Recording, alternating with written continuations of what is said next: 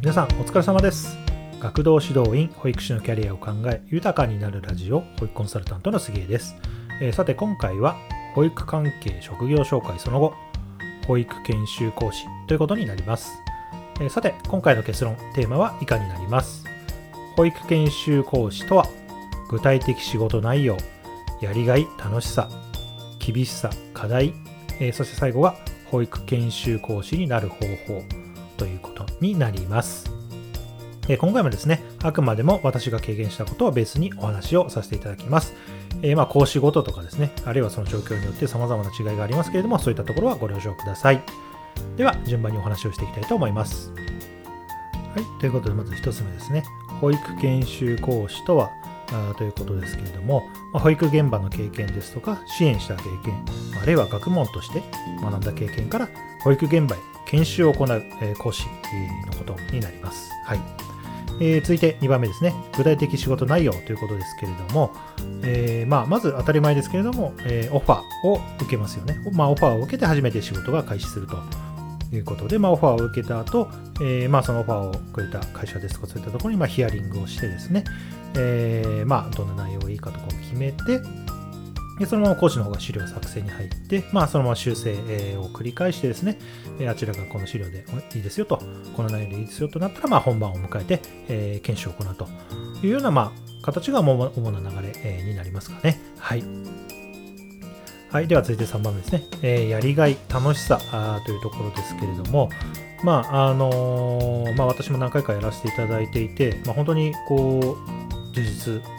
した仕事ができたなと、よかったなと思ったことがいくつかあります。で、まあ、えー、やっぱり一番はですね、まず役に立ったと言われたりですね、そういった実感を持てたときは、あの非常にやりがいを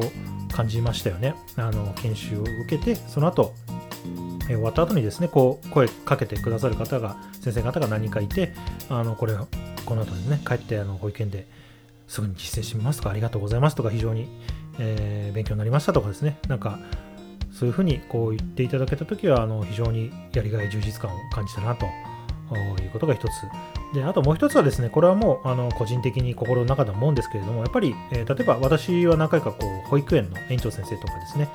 えー、主任の先生、えー、とか、えー、まあ、学童保育の先生にもですね、あの研修をしたことあるんですが、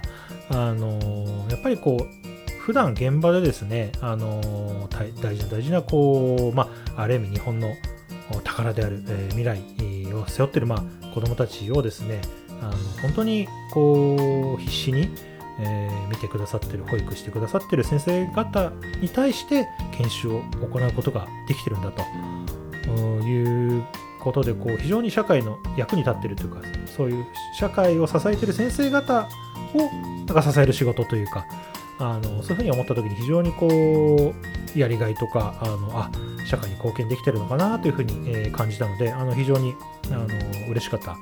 あ充実したなという思い出があります。はいで、えー、と次ですね、えー、厳しさ、課題、えー、というところですけれども、えー、まず厳しさで言うとですね、まあ、本当に、えー、さっきも言いましたけれども、オファーがなければ研修講師でできないですよね。なので、まあ、そういった意味では営業活動っていうのはもうこれは欠かせないですよね。あの何もしなくても常に、えー、お仕事を舞い込んでくるっていう人はもうよっぽどのレベルの方だと思うので、えー、特に最初のうちというかもうしばらくはですね、あの営業活動とか、えそういったところは必須になってきますよね。あのいろいろとこうつてが当たったり、あるいはそういうサイトがあるので、そういったところでこう、うん見つけていってこう常に登録をしておくとかですねそういった努力が必要かなというところですかねであと当たり前ですけれどもあの安定した仕事ではないと頼まれなければ仕事が発生しないギャランティーが発生しないのであのそこら辺りはですねやっぱり覚悟の上でやっていくしかないのかなとまあ研修講師1000人でやっていくのが非常に厳しいかなと思うので、まあ、何か違う仕事を軸にあって、えー、さらにこうそういったことも頼まれるような存在えになっていかなければいけないのかなというふうに思います。はい。えでは最後ですね、え保育研修講師になる方法ということで、えー、まあ当たり前ですけど、まずは何かで成果を上げるっていうことですよね。あの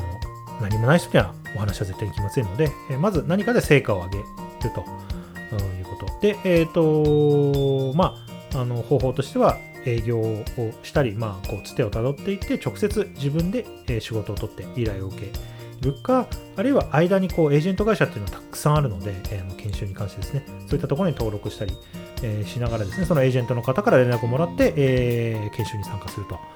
いう場合もあるんですがまあそのどちらか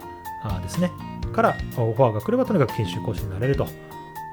うことです、えもしですねご興味がある方はいろいろと調べてみてくださいはい、ということで、えー、今回は以上になります。よろしければ番組のフォローと、この番組に質問やメッセージがあれば送ってください。よろしくお願いいたします。ではまた次回の放送でお会いしましょ